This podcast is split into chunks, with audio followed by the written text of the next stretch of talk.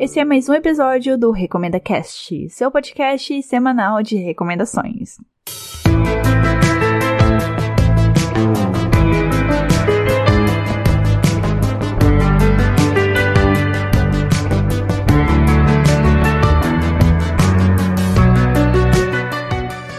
Oi, gente, meu nome é Dunia e nem parece que acabamos de sair do Halloween porque esse episódio chegou carregado de suspense, mortes e sangue, com as recomendações do filme The Invitation que você encontra na Netflix e do anime e mangá Another. Mas antes, meus recadinhos. Acompanhe o arroba RecomendaCast lá no Twitter, lá no Instagram, porque você pega as datas que saem os episódios e também recebe recomendações extras. Se você quer mandar alguma sugestão, quer entrar em contato comigo, pode ser por mensagem nas redes sociais ou pelo e-mail contato arroba recomendacast.com.br. Os episódios do RecomendaCast estão disponíveis no Spotify, iTunes, Google Podcast, Mixcloud, Cashbox e no site recomendacast.com.br. Acesse o site porque lá você escuta os episódios, faz o download deles e assina o feed. Simbora começar com as recomendações.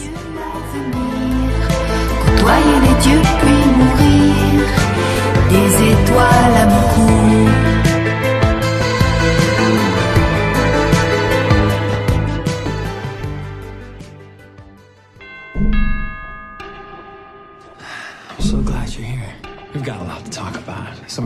celebrate tonight. Each and every one of us is on a journey, and we feel that it's important to be on that journey with the people you love. Bars on windows in the Security. Safer. You've been acting so suspicious of our hospitality. Começando com The Invitation, numa tradução livre seria O Convite. É um filme dirigido pela Karen Kusama, de Boa de Briga, Aaron Flux e Garota Infernal. O filme tá no catálogo da Netflix e tem no elenco o gêmeo do Tom Hardy. Eu juro que eles são iguaizinhos. Eu até achei que era o Tom Hardy nesse filme, mas não é. É o americano Logan Martian Green. E também tem no elenco o Michel Huisman, o segundo Darius Naharis de Game of Thrones. Escrevendo a pauta, percebi que esse filme tem uma ligação bastante forte com outro que eu já recomendei aqui no podcast, que é o Coherence, tá lá no episódio 1. E eu quero traçar esses paralelos daqui a pouco, mas primeiro vamos à sinopse de The Invitation. Will é um dos convidados para um jantar entre amigos, organizado pela sua ex-esposa e seu atual marido. Chegando na casa, o que já estava assombrado pelos acontecimentos trágicos que culminaram no fim do seu casamento, se sente ainda mais perturbado quando vê, depois de anos, que a sua ex-mulher Eden se tornou outra pessoa, desapegada dos valores materiais e das dores do corpo. E as estranhezas desse jantar só crescem conforme a noite avança, com atitudes e trocas de olhares sugestivos e desconfiados, e a apresentação de um culto religioso muito parecido com a cientologia, que prega a imortalidade do ser humano e a libertação do espírito.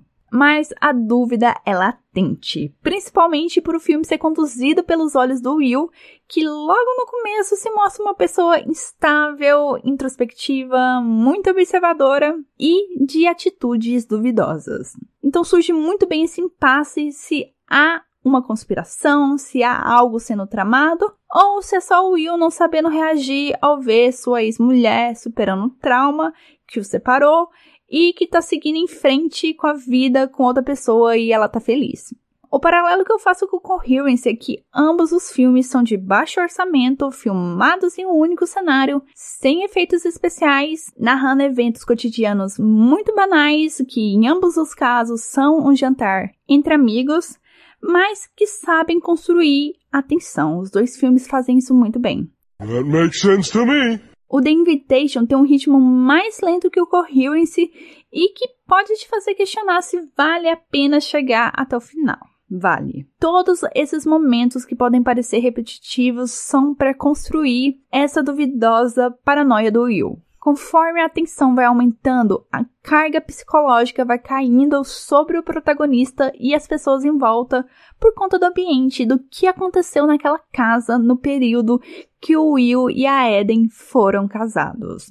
O final é bastante eficiente e ainda tem aquele gostinho de gostaria de ver mais coisas dessa história. E no mais fundo no filme, esquecendo essa construção de thriller psicológico, a conversa é muito sobre introspecção do ser humano diante de um trauma, o definhamento de um relacionamento e a vulnerabilidade no caminho por respostas. A parte técnica ajuda a construir essa atmosfera de desconfiança que rodeia o protagonista, começando por trazer uma semelhança estética entre o Will e o David, que é o personagem do Mitchell, o atual marido da Eden, porque ambos têm cabelos longos, uma barba levemente cheia e usam roupas parecidas.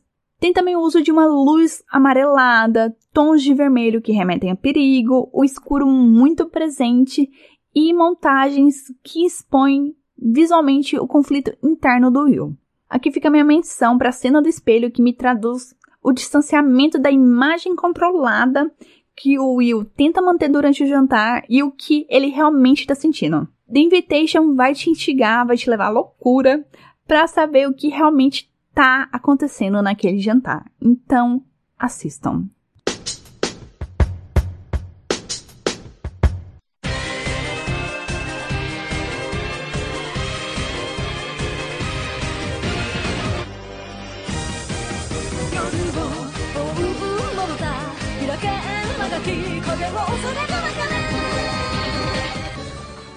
Agora chegou a hora de recomendar um anime que divide opiniões. E divide assim pelos mais diversos motivos.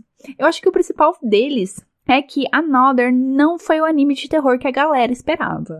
Eu não sei em que momento que o marketing entrou na contramão e começou a vender a história como terror, sendo que é muito mais um suspense com grandes doses de sobrenatural.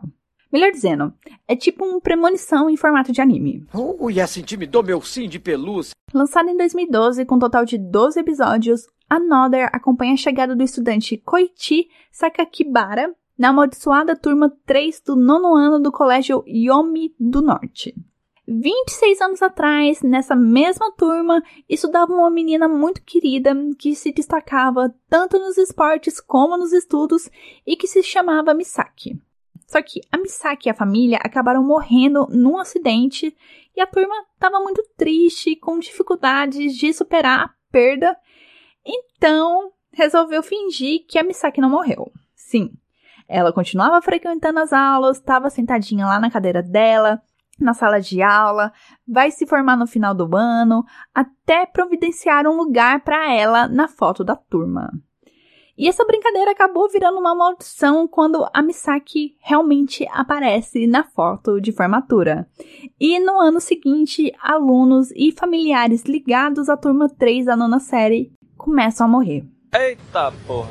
O anime foi baseado no light novel e, após o sucesso, a história ganhou uma versão em mangá que foi lançada aqui no Brasil pela JBC com um total de quatro volumes e também ganhou um filme live action.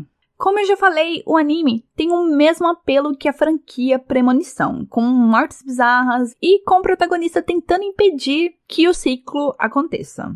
O hype em cima do anime acabou prejudicando muito seu reconhecimento como uma boa história de suspense, porque ele ficou marcado como um anime ruim de terror. O Another tem um começo devagar, o que convém para a narrativa guardar seus mistérios, mas irrita um pouco o fato do protagonista e da gente que tá assistindo cair nessa situação de algo surreal tá acontecendo e a gente não entendeu o funcionamento da maldição e a demora nas explicações. No mangá, essa parte é muito mais dinâmica. Mas o que me irrita mais no anime são as alusões bizarras e sem sentido às bonecas da Mei. Eles corrigem isso no mangá. Eles dão muito menos ênfase nessas bonecas. Eu imagino assim que o estúdio de animação deve ter pensado: ah, bonecas são assustadoras, não são? Aqueles olhos mortos, aquela fisionomia humana e blá blá blá blá blá blá. Bora colocar ali pra criar essa atmosfera aterrorizante. E é isso, não tem propósito além de compor cenário. Yes, please! E fazendo um esforço, assim, sendo bem generosa, dá para falar que elas mostram como a May é esquisitona, mas a personagem já tem essa aura esquisita, então, novamente, essas bonecas são desnecessárias.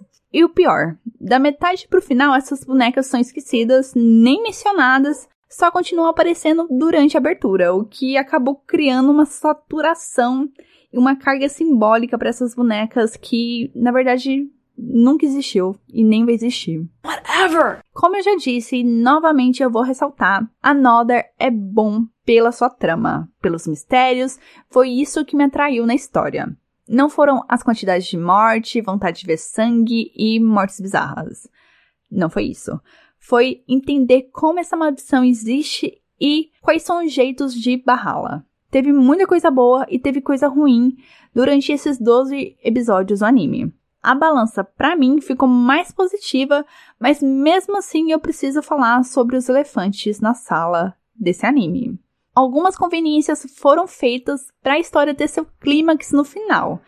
E você só aceita, né? Até parece que nenhuma outra história de terror fez isso antes. Liberdades são tomadas durante a trama, algumas não são explicadas, só me bastando ir pro campo das suposições baseadas no que a história já tinha me apresentado, mas tem uma decisão em particular que é tomada ali no final que me incomodou muito, porque ela é desconexa com as regras apresentadas e você não engole a, entre aspas, razão que o anime apresenta.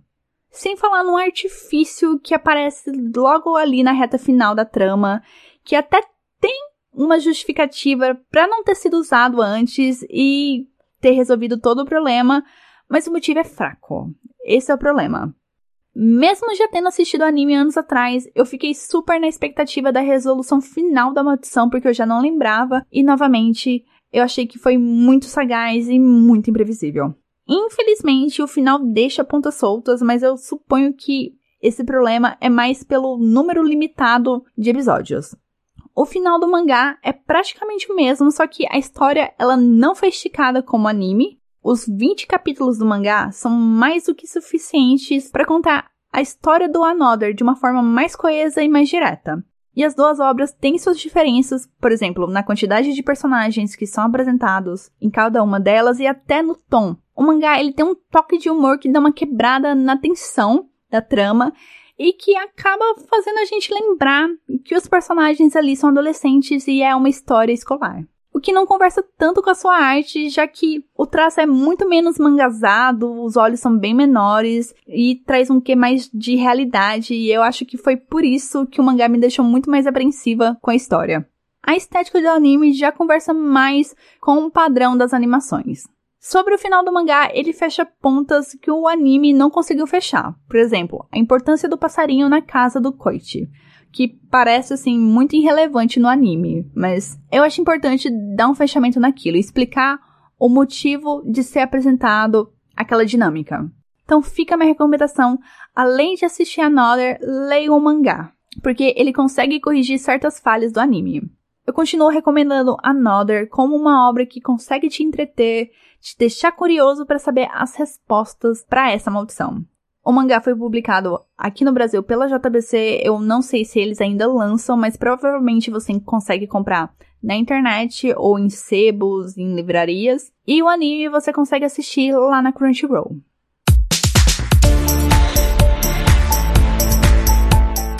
Acabou mais um episódio. E o episódio da semana que vem é sobre uma série disponível na Amazon que eu me atrevo a dizer que é uma das minhas séries favoritas desse ano.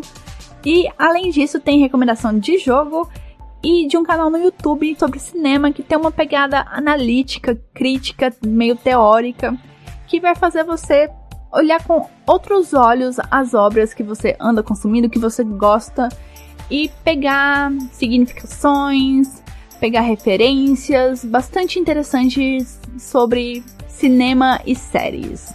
Então não percam, eu espero vocês semana que vem. Um beijo e tchau.